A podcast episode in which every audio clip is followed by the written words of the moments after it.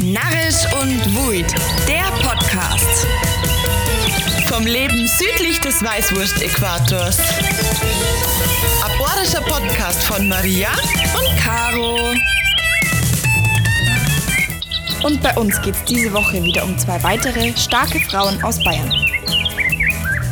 Und damit Servus und Grüßt euch zu Narrisch und Wuid, der Podcast.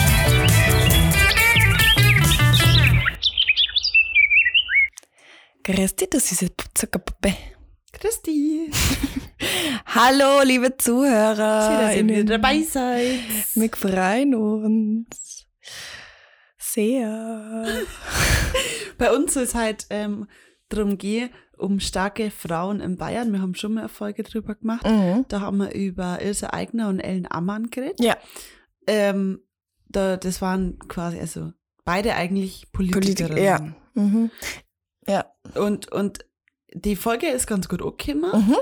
Und wir haben uns gedacht, da gibt es bestimmt noch mehr. Ähm, wobei beim ersten Mal ist mir leichter gefallen, jemanden. Bei mir Also auch. es ist nicht so, dass das keine starken Frauen sind. Also so, die alle anderen. Ja. Nur das sind so die ersten, die haben so aufploppen. Ja, und mir, also auch bei meiner Frau Heid, es fällt mir ganz schwer, weil die Geschichten dahinter teilweise so schwer zum, zum, zum Recherchieren sind. Also es gibt einfach nicht so viel über die Frauen zum Wissen und zum Verzeihen, weißt du, Simon?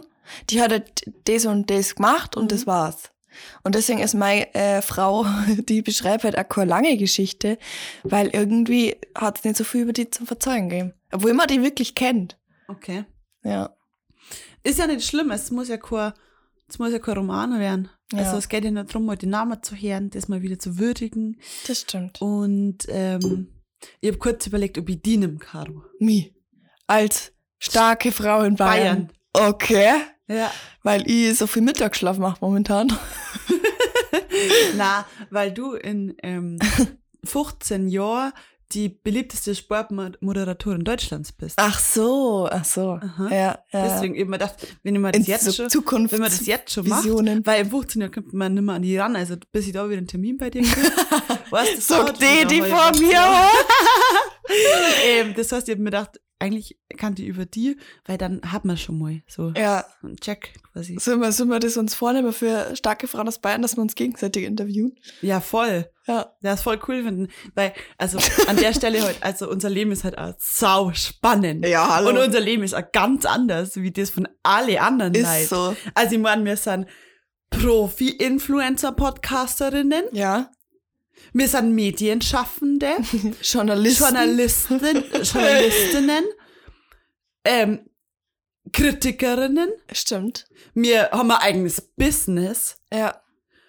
Also, also verstehst, also das hat ja alles Ausmaße. Ja, da kann man schon ich mal meine drüber sowas reden. wie, so, also ich meine, wir stehen ja nicht umsonst jeden Tag beide um vier Uhr auf, Ja, gehen dann zwei Stunden Marathon laufen, ja. gehen dann äh, in minus 20 Grad Eisbahn. Eben. Ich meine, anders war das auch nicht machbar, unser Leben. Stell dir das mal vor, ich meine, mit diesen Herausforderungen Forderungen umzugehen. Für kein Geld der Welt hat ich Eisbauen gehen.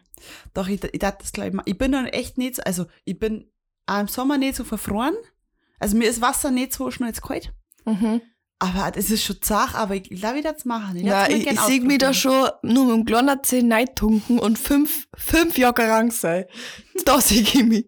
Nein, ich sehe die, ich sehe die da so wirklich mit dem kleinen Zern so rein, in das Loch so leicht tupsen oder so. Alter, gar keinen Bock. da sehe ich die. Ja, da sehe ich mich. Ja.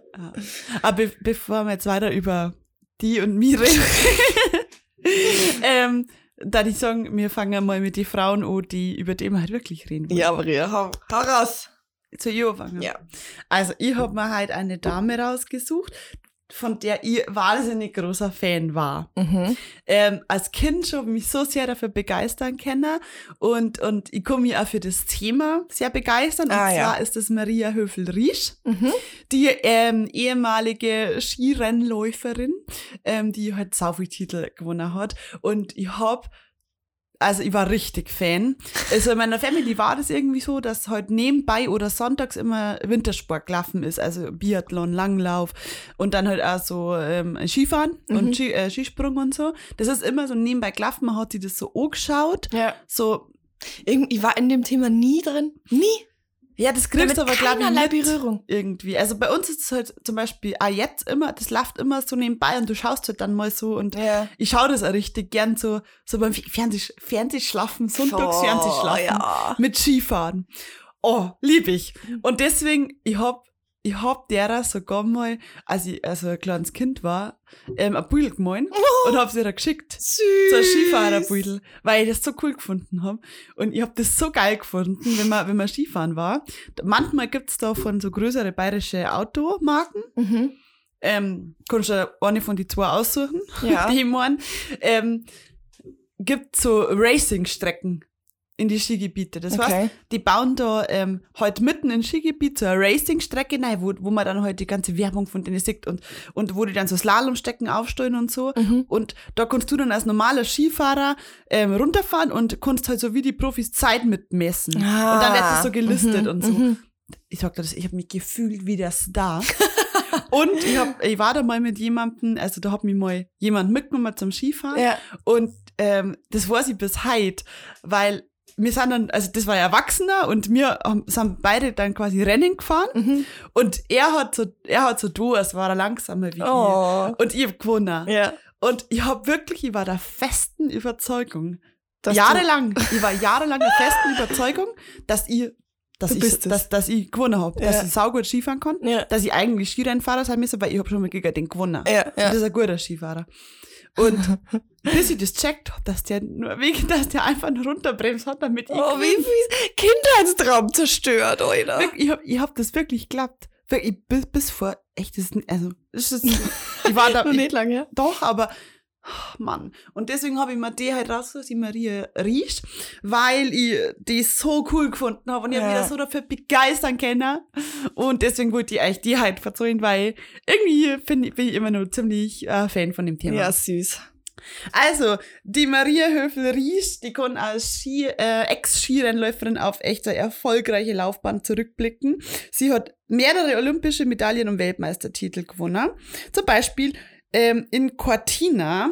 Ähm, in 2005 hat sie da ähm, beim Super-Skirennen einen schweren Sturz erlitten Mhm. hat, und das ist ja oft so das Problem bei den Skirennen, äh, Kreuzbandriss sich Ja. zugezogen und hat dann die Saison auch vorzeitig beenden müssen, hat viel Verletzungen gehabt und das hat dann irgendwie verhindert, dass sie so richtig ähm, durchstarten hat können, so früh. Mhm. Jetzt fragt man sie, wie kommt man da eigentlich so dazu? Ähm, zum Skifahren, keine Ahnung. Bei ihrer war das so, sie ist am 24. November 84 in Garmisch-Partenkirchen zur Wald gekommen. Ja. Das ist ja unser Gau. Mhm. äh, auch ihre Familie war schon sportbegeistert und auch ihre Schwester Susanne Ries war auch als Skifahrerin aktiv. Haben nicht die, oh, jetzt bin ich glaube ich, oder sind das die, irgendeine Sportlerfamilie hat doch ein garmisches Sportgeschäft. Na, das ist neu, das sind Neure. Neuretters, genau, ja. Genau.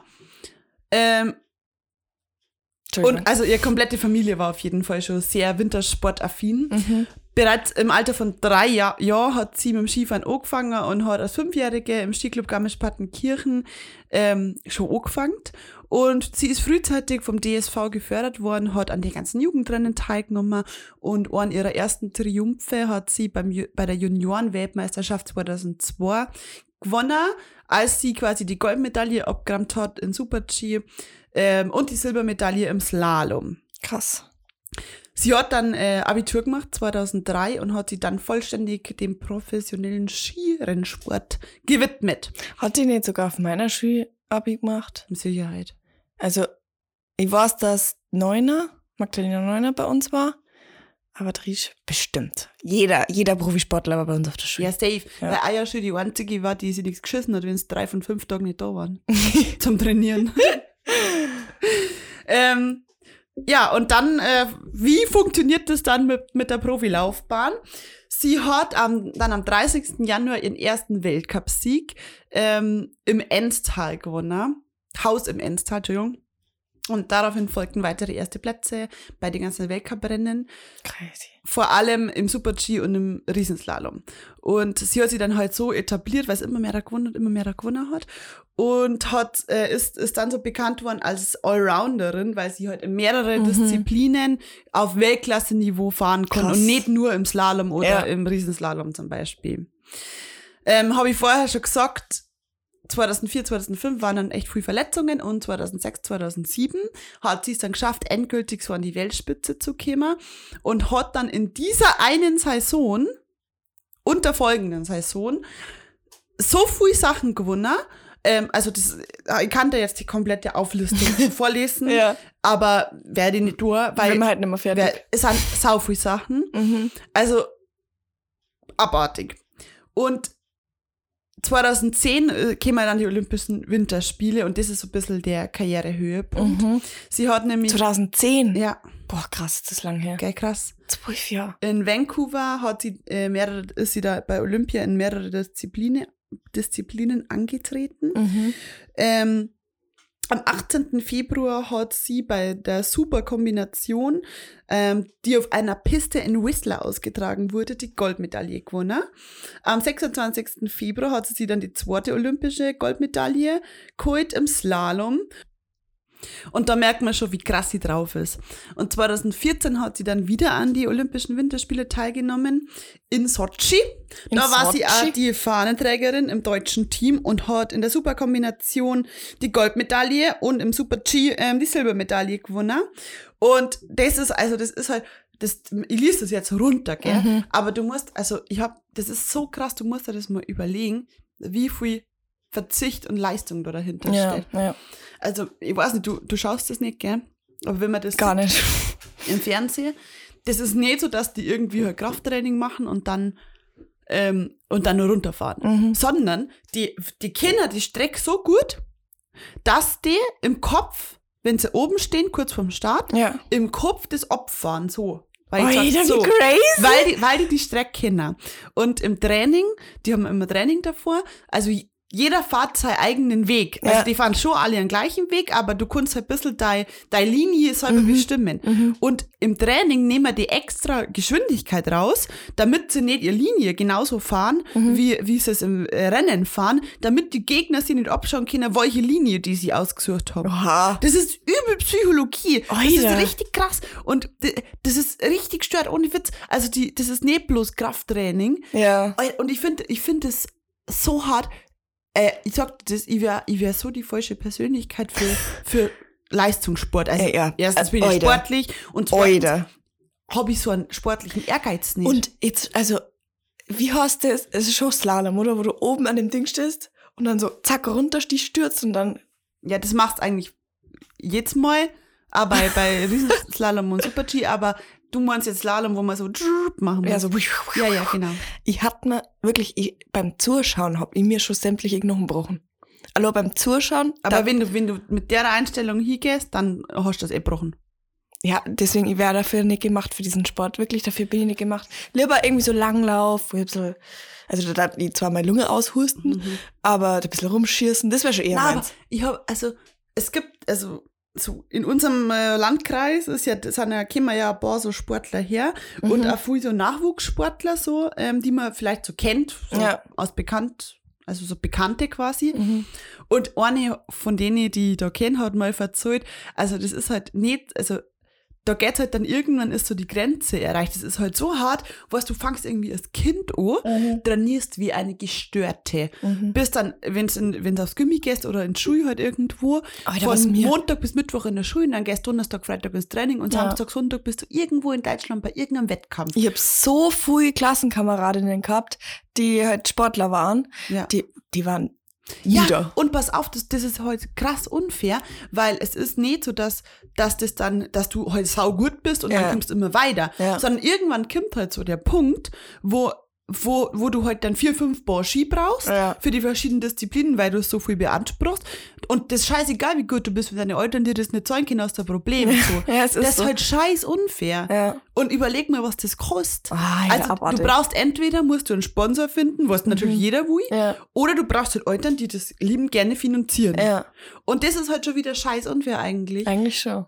Ja. Aber ist doch überall so, oder? Im Sport. Wenn das, wenn Ja, das nicht mehr als ja. Hobby machst, sondern als, also, Ja. Und ich glaube, also, ich glaube, eine Fähigkeit, die du haben musst, wenn du so Profisport, äh, Sportler bist, das ist Verbissenheit. das ist, ich glaube, das ist, mir hat einmal Ja, eine verzeiht, ähm, äh, eine Bekannte, die ähm, Biathlon gemacht hat, Mhm. dass, ähm, so lustig, jetzt so zerrissen, dass, ähm, also, sie und eine Freundin von ihrer, die haben das gemeinsam gemacht und äh, die, ihre, die Väter quasi sind daneben gestanden Ja. beim Rennen. Und der F Papa von na, ihrer Freundin hat immer gesagt, Kim, schieb an, schieb an. und der Papa von ihrer hat immer gesagt, jetzt fahr mal ein bisschen runter. Weil, weil sie halt so an ihre Grenzen gegangen ist, dass dann noch halt also, dass es so an die Belast, über die Belastungsgrenze gegangen ist, dass dann noch halt gespieben hat Wow. weil sie so, weil sie so durchzogen hat. Und das ist, Alter. glaube ich, so, was das brauchst du als Profisportler. Boah, na, da bin ich raus. Ja, ich bin schon raus beim viermal in der Woche trainieren.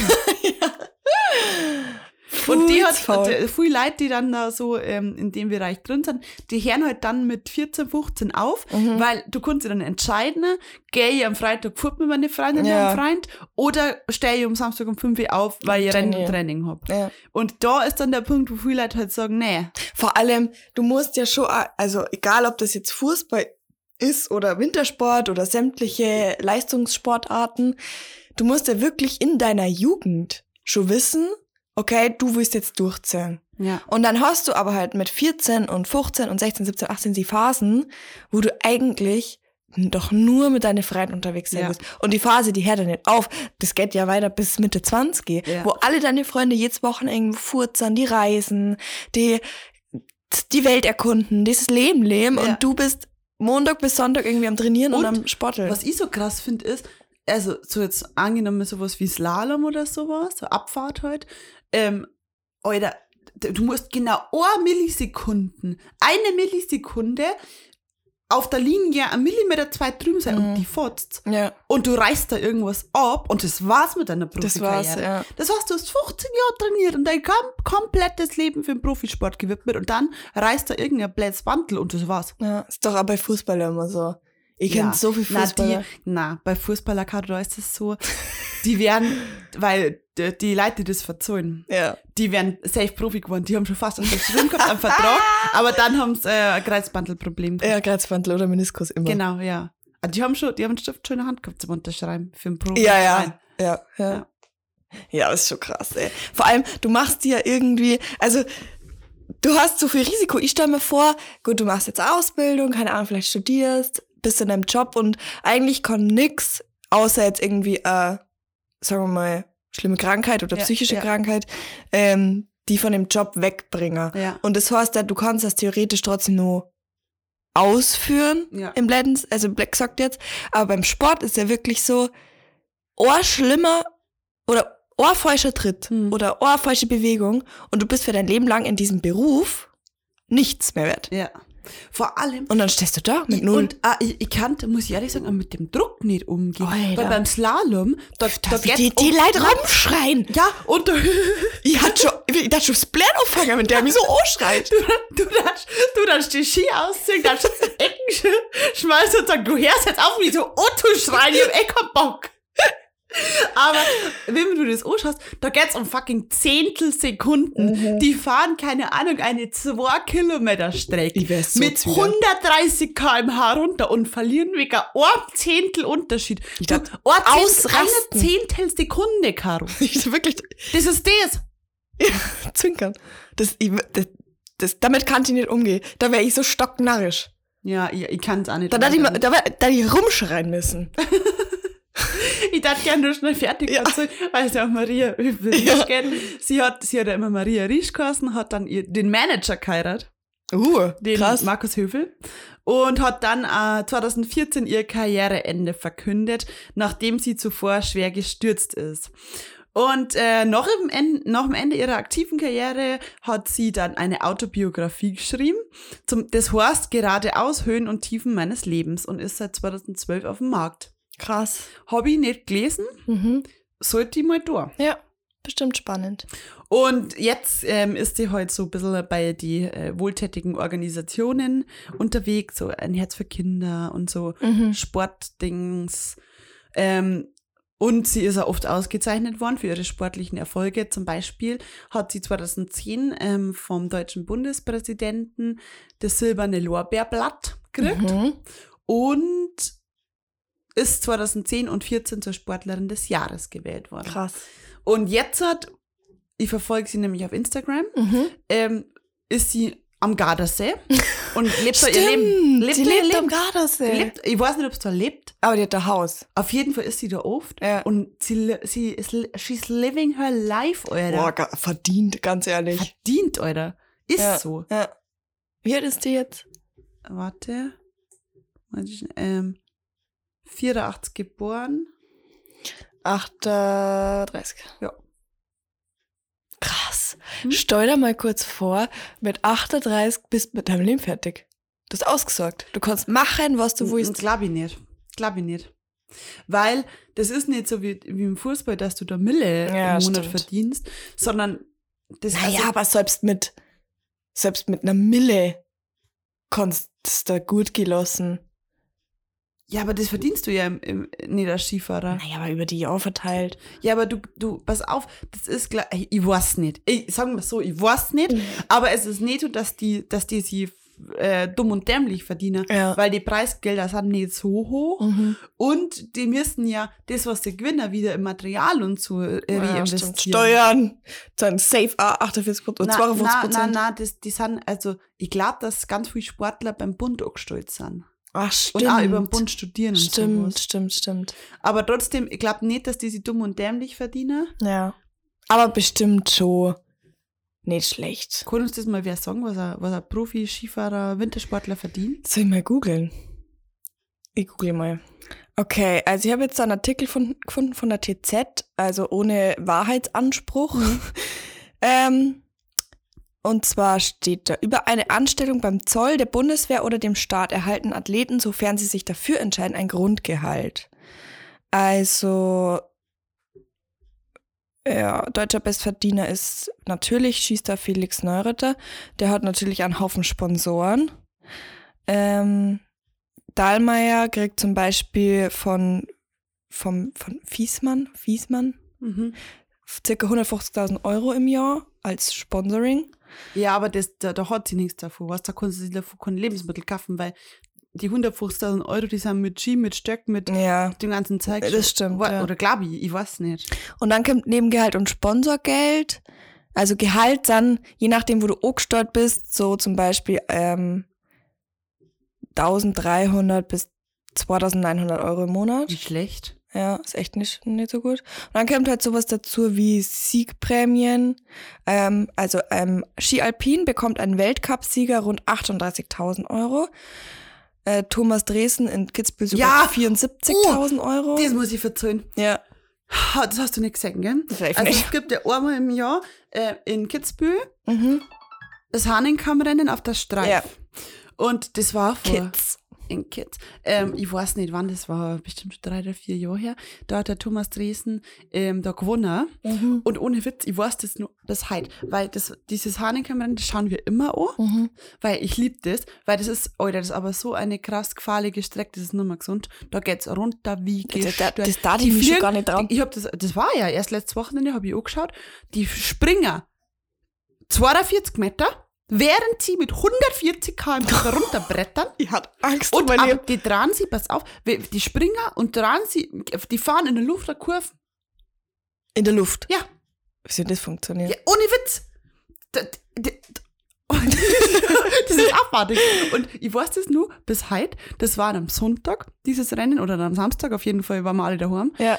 Und wir haben extra einen Fernseher quasi ähm, auf den Tisch gestellt und haben, haben ihn so weggedreht, damit wir das während dem Mittagessen anschauen können. und ohne Witz, wir haben das angeschaut und der ist runterbrettert und hat das gewonnen. Und wir sind einfach, wir, wir sind einfach nur noch um den Tisch rumgestanden, weil das so krass war. Der, der hat, der hat dann, auch- der hat, also der ist, ausgeflippt Ja, im Ziel und hat ja, sich so gefreut. Und der ist so ein sympathischer Kerl. Ich Ja. liebe den. Ja. Wirklich, wir sind ausgerastet as fuck. Das war so cool. Ja, geil. Ja. Also de, starker Mann auch. Ja. Ähm, aber das war ähm, die Geschichte zur Maria Höflerich, ähm, Ja. der super Skifahrerin. Soll ich dir was Lustiges verzeihen? Ja. Das lassen wir jetzt einfach drin. Ich habe gerade eine Nachricht gekriegt von jemandem, den ich gestern und vorgestern ja. gesehen habe, dass sein Schnelltest jetzt doch positiv ist. Na, na. Also kann ich nur darauf warten, bis meine A positiv wird. ich, ich, na, Also kannst du auch bloß darauf warten, bis Na. deiner positiv mm, mm. ist. ich krieg, ich krieg, ich krieg kein Corona. Ich fange schon zum Schwitzen, oh, Alter. Ich habe extra heute schon zwei Schnelltests gemacht, die waren zum Glück beide negativ. Ey, wenn ihr jetzt nur in Quarantäne muss, ich flipp Ich aus. muss nicht. Na, Ich du nicht. Doch, du musst trotzdem. Nee. Ah, nicht als Kontaktperson, aber wenn du es kriegst. Ja, ja, das ist klar. Ja. Ich krieg's aber nicht. Wie hoch ist die Wahrscheinlichkeit bei Omikron, dass ich mich angesteckt habe, wenn man im gleichen Raum war? Ich, ich, na, ich, sag- ich sag's da ganz ehrlich. Ich krieg's nicht. Na, du kriegst es nicht. Ich krieg das nicht. Aber ich krieg's auch nicht. Das weiß ich nicht. Das muss jeder für sich beantworten. Also ich für meinen Teil krieg's safe nicht. Wirklich. Ich, ich, ich weiß das. Ich fühle mich schon seit Tagen krank. Ja, Placebo. Ja. Placebo-Effekt. Mein Körper hat kein, hat kein Blatt für solche Viren. Ich also, falls ihr die nächsten Tage nix mehr von mir Herz, wisst, was passiert ist. Lol. Okay, ich versuche mich wieder auf das Wesentliche zu konzentrieren. ja, okay. Wir sitzen zum Glück anderthalb Meter auseinander. Ja, dass wir das gleiche Bad benutzen, das gleiche Geschirr. Das schwimmen wir ja ab. Ja. Ist wurscht. Ich hab schon von ganz vielen Leuten gehört, die zusammen gewohnt haben, wo es einer kriegt und einer nicht. Ja, das stimmt. Ich krieg's nicht. Du auch nicht. Ich krieg's auch nicht. Maria, ich habe heute eine Frau dabei, die in München einen sehr bekannten Platz hat. Luise Kieselbach. Richtig. Weil ich, also wir fahren immer, wenn wir nach Ringsburg oder heim fahren, Ja. durch den Luise-Kieselbach-Tunnel. Und jedes Mal, wenn ich durchfahre, frage ich mir, wer zur Hölle ist diese Luise Kieselbach? Stimmt, und warum ich passt der Tunnel Ahnung. so? Ich habe keine Ahnung. Und genau aus dem Grund haben wir gedacht, das schauen wir uns mal halt genauer an. Also, Luise Kieselbach ist am 28. Dezember 1863, muss ich mir überlegen, Muss ich 1863 mir überlegen. in Hanau als Luise Becker ähm, geboren. Und sie war das vierte von acht Kindern und hat sehr früh der Mama aushelfen müssen, den Haushalt und auch die jüngeren Geschwister sowie die ältere Schwester, die äh, behindert war, zu versorgen. Sie heiratete dann am 12. März 1884 den 24 Jahre älteren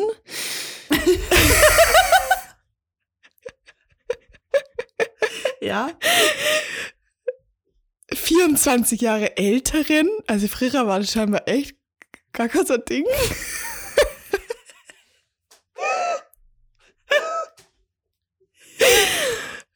Privatdozent und den späteren Professor für Ohrenheilkunde Wilhelm Kieselbach in Erlangen. Deswegen ist sie ja nach Bayern gekommen. Sie hatten zwei Kinder, Auguste und Karl. Und ah, Karl. Beide haben später wie ihr Vater Medizin studiert und Gusta war eine der ersten Frauen in Bayern, die Medizin studiert hat. Auch Geil. schon mal krass. Im Jahr 1900 schrieb Luise Kieselbach für ihre beiden Kinder zu deren Konfirmation eine sehr umfangreiche Familienchronik, ähm, in der sie die Geschickte der Familie Familien Becker und Kieselbach und die Kindheit ihrer beiden Kinder quasi ausführlich darstellte. Und deswegen äh, weiß man das halt so genau. Und im Jahr 1902 starb ihr Mann Wilhelm Kieselbach dann unerwartet an einer Infektion. Sie hat dann Der 19... war ja schon alt. Stimmt. okay. Ähm, sie hat dann 1908, also sechs Jahre nachdem ihr Mann gestorben ist, in Erlangen zusammen mit anderen Bürgersfrauen den Verein Frauenwohl gegründet und ähm, ist dort dann im Jahr 1909 eine der ersten acht Hilfsarmenpflegerinnen Bayerns geworden, was ein Ehrenamt ist, um das die Frauenvereine in Bayern über Jahre hinweg sehr hart gekämpft haben. Und 1912 zog Luise Kieselbach dann auf Bitten von Ika Freudenberg, die ich auch, sagt mir aber nix. Sie war die Vorsitzende des Vereins für Fraueninteressen, ähm, ist dann eben nach München gezogen und hat äh, eben diese Stelle übernommen, also die Leitung des Vereins für Fraueninteressen. Und in München ähm, wirkte Luise Kieselbach als Armenpflegerin und weiterhin in der Frauenbewegung ähm, und während des Ersten Weltkriegs als Organisatorin von Frauenarbeiten sowie ab 1919 als Politikerin der Deutschen Demokratischen Partei und als Stadträtin. Und als Gründerin des Deutschen Peri Paritätischen, Paritätischen Wohlfahrtsverbands in München und Uh. in Bayern. Krass, gar nicht gewusst. Mhm, sowie in ganz viele verschiedene Bereiche wie den Aufbau von Kinderheimen oder der Unterstützung von Kleinrentnern. Und sie ist eben besonders für das Frauenwahlrecht und das Recht der Frauen auf Bildung eingestanden oder eingetreten. Und als Stadträtin ähm, hat sie es geschafft, die Wohlfahrtspflege aus, äh, aus dem Streit der Parteien rauszuhalten, Mhm. hat ähm, ein neues und für damalige Verhältnisse sehr mustergültig ausgestattetes Altenheim in der Einsteinstraße ähm, initiiert. Ähm, und das heißt Luise Kieselbach Haus, steht immer nur in München. Ähm, genau, und sie war äh, bei verschiedenen Gründungen von Kinderheimen in Schwabing, in Tutzing und so dabei. Zum Beispiel auch das Tabaluga Kinder- und Jugendhilfehaus. Krass. Voll. Und hat sie damals schon bemüht für eine verbesserte Krankenvorsorge. Und in der zweiten Hälfte der 20er engagierte sie sich dann äh, unter anderem in der Altenhilfe, ähm, hat da äh, ganz, ganz viele Altenheime mitentwickelt. Das war ja damals eigentlich noch nicht so ein Ding. Oder davor noch nicht so ein Ding. Und ähm, sie war dann 65 Jahre alt, als sie dann unerwartet gestorben ist und hat ähm, ja, in München einen Luise-Kieselbach-Platz bekommen Mhm. und den zu- dazugehörigen Tunnel, ja, der jetzt Verkehr, Verkehrsknotenpunkt in München Jetzt wissen wir das auch. Ja. Da fahren wir Crazy. wirklich immer durch. Da Mhm. fährt jeder immer durch. Also es ist jetzt, also es ist schon eine sehr beneidenswerte Frau, was die es geschafft hat für, für die Zeit. Be ja. Monja, bewundernswert für die Zeit. Ähm, ich habe es bloß so lustig gefunden, weil ich glaube, den Luise-Kieselbach-Platz und den Tunnel, den kennt jeder. Ja. Aber keiner weiß eigentlich warum. Und Mhm. deswegen haben wir gedacht, das Gute Idee. Bist ganz drauf cool. gekommen? Boah, ich war auf Foren unterwegs, Maria, für diese Recherche, das kannst du dir nicht vorstellen. Ich habe Frauen gesucht, ich habe Frauen gefunden, da war alles dabei. Alles. Aber es ist gute, cool. Ja, Also, dann darf ich mal sagen, danke, Luise, ja, dass echt du so. für unsere Frauenrechte gekämpft hast. Mhm. Und ähm, ja. Stell dir mal kurz vor, was passiert wäre, wenn es die ganzen Frauen nicht gegeben haben, die in dem, gekämpft für die in diesem Zeitalter, ich muss mir vorstellen, 1800, wann ist die geboren? Ja, sagen wir mal im 19. Soll ich da kurz was verzeihen? ja. 19, und bis 1977 habe ich gerade gelesen, weil ich gerade ein Buch drüber, Mhm. hat der Mo der Frau zustimmen müssen, dass sie arbeiten geht darf. Ja, 20 Jahre bevor wir geboren sind. das ist abartig. Und Vergewaltigung in der Ehe war bis 1994 kein Straftatbestand. 94! Oha. Bis 94 hast du deine Frau in der Ehe vergewaltigen dürfen und sie hat nichts dagegen durchkennen. Alter, das ist krass. Das ist richtig gestört. Und die hat schon angefangen im Jahr 1908. ja. Man kann sich mir vorstellen, wie lange, also, das sind, das sind 90 Jahre Frauenrecht bekämpf, äh, für Frauenrechte kämpfen. Ist so. Und 90 trotz- Jahre? Ja, und jetzt, wir sind schon so weit gekommen. Und trotzdem gibt es immer nur, es gibt nur so viel Sexismus. Mhm. Aber anscheinend dauert das alles so lange. Das ist echt furchtbar. Ja, und irgendwie auch echt Anstrengend. anstrengend. Also ich meine, ich bin jetzt doch kein aktiver Teil dafür irgendwie, weil ich auch nicht so richtig weiß wie, aber boah, schon krass, wenn du das mal überlegst. Stell dir mal vor, Luise Kieselbach, der Teil auf uns anschauen und sie denken, boah, Leute, Na, das tat sie nicht. Weil die da, die da sagen so, ja, Schritt für Schritt. Es ist schon was, ist schon mehr geworden. ja, das stimmt. Also es verändert sich ja. Schau, Stimmt, das wirklich, wenn die ja. das damals gesehen hätte, dass, äh, wenn sie eine der ersten, die war im Endeffekt Sozialpolitikerin, Mhm. wie, wie das heute ist, dass, dass Frauen immer mehr werden und aufstehen und Führungspositionen einnehmen. Und, und das wird schon besser, aber Ja. das ist halt alles so wahnsinnig zäh. Voll. Aber dass das einfach da schon angefangen hat, sie zu drehen, das ganze Bild, Ja, ist schon irgendwie crazy, wenn du dir überlegst. merci Mausi. Wirklich, merci, Mausi. Sollen wir übergehen? Geh mal über. Hä? Ha gut, was soll denn das sein? Ich fange an. Ja. ich habe ein Wort zurückgeschickt. Maria, was ist Ausbecherler? Ausbeheller. Mhm. Das ist ähm, die Zahl, also das ist quasi die, die, ähm, also die, das, was man zahlt, wenn man heiratet. Ausbeheller. Na, also ich sag da ein Beispiel. Ich brauche ganz viel Zeit zum Ausbecherler. Ausruhen. Mhm. Wenn wir uns Schlafen. Mhm, Wenn wir uns in der Früh senken, dann, dann habe ich die Zeit zum, vom Ausbecherler noch nicht Aufwachen. fertig. Ja, der Übergang vom Schlaf und Wachsei. Dieses Delirium, was, wo Ja. ich mich lang befinde. Ja. Ja, das ist Ausbecherler. Ausbecherler. Lass mich erst mal ausbechern. Ja, das ist gut. Ja. Das, ich finde es lustig, dass dafür kein Wort, Wort kommt. dafür, gell? Ja. Schlafdamisch vielleicht. Ja, stimmt. Ja. Mhm, Finde Mhm. gut. Ja. Ich hab ähm, Fern. Fern. Pferden. Hä? Pferden. Wie bitte? Pferden. Können Sie das nochmal wiederholen? Pferden. Pferden. Ja. Wie schreibt F-E-E-D-N. Nochmal? F-E-E-D-N. Pferden ist ähm, Stricken. Na, Irgendwas mit Fäden? das, na, das ist eine Zeitangabe. ja. Pferden. Letztes Jahr. Ja. Ja. ja. Pferden in der Zeit hat's geschrieben. Es gibt, wo, wo kommt das her? Ist, äh, ist ja fränkisch. Weil das gibt Fern. Ja, das Fern. Ob, äh, zu altbayerisch auch. Ja. Hm. Das haben wir, ja, fern. Weil, ja, das haben wir doch schon. Aber das ist was Das anderes. ist was anderes, ja. Aber Pferden, daher, daher Pferden. ist mir jetzt Ja, ja. fern, fern, ja. Okay, Maria, ich lese da jetzt ein äh, Gedicht vor. Wo ist eine Geschichte eigentlich? Eigentlich ist es ein Song. Ich habe mein nächstes Wort gelesen, deswegen habe ich lachen so. ähm, und da kommt das Wort vor, du musst es mal dann sagen. Also das Wort ist Bubbeln. Bubbeln. Und das, was ich da jetzt vorlies, ist ein Song der Bubbelmo aus der Frankenband. okay. Ich bin der Bubbelmo. Ich hol mir ein Bubbiro. Dann geh ich rum ums Eck und schmeiß mein Bubbi weg. Dann kommt deine Frau vom Haus, rutscht auf mein Bubbel aus. Das geht mich gar nix. Oh, ich bin der Bubbelmo. Du bist das? Ich habe keine Ahnung. Bubbeln. Bubbeln. Nur, ich brauche den ersten Satz, nur den ersten Ich Satz. bin der Bubbelmo. Ich hol mir ein Bubbel roh. Dann geh ich rum ums Eck und schmeiß mein Bubbel weg. Dann kommt deine Frau vom Haus, rutscht auf mein Bubbel aus. Das geht mir gar nichts. Oh, ich bin der Bubbelmo. Ich habe kei wirklich keine Ahnung. Sag's mal. Also Bubbeln ist Popeln in der Nase. Oh Gott. Soll ich es nochmal vorlesen? Ja, bitte.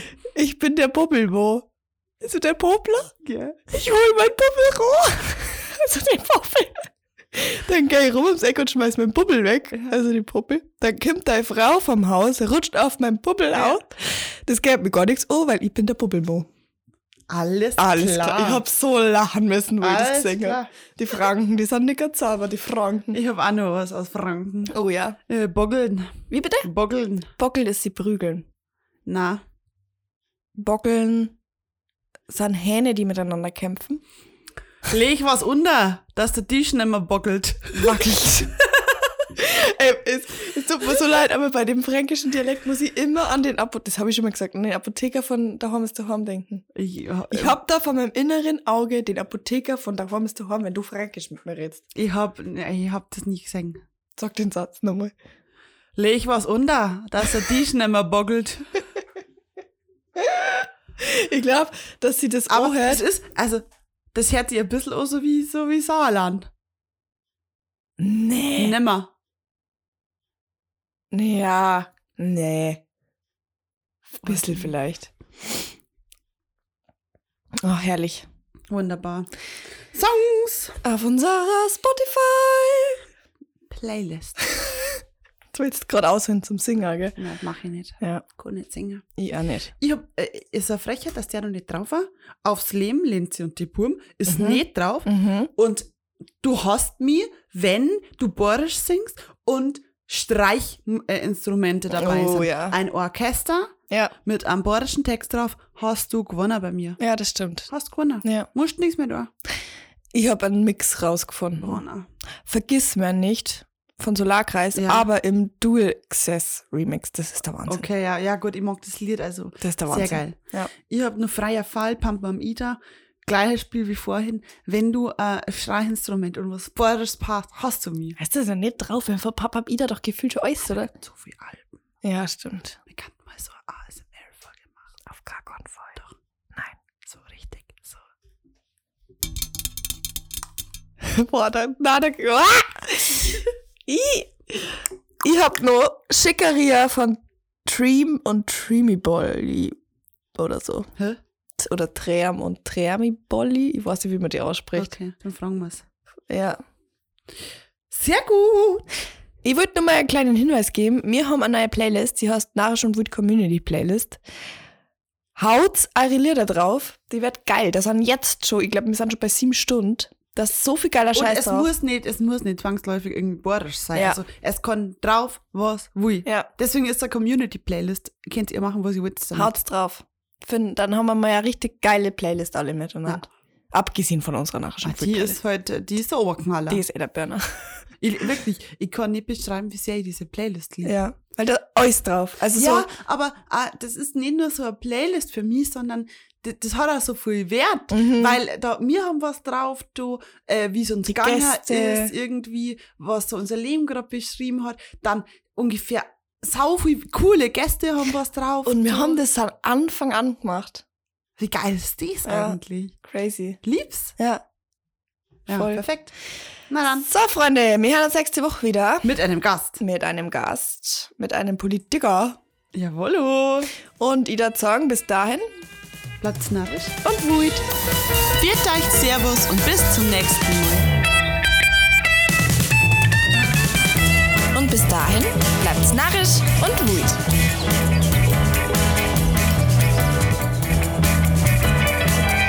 Und das war der Bayerische Podcast mit Maria. Und Caro.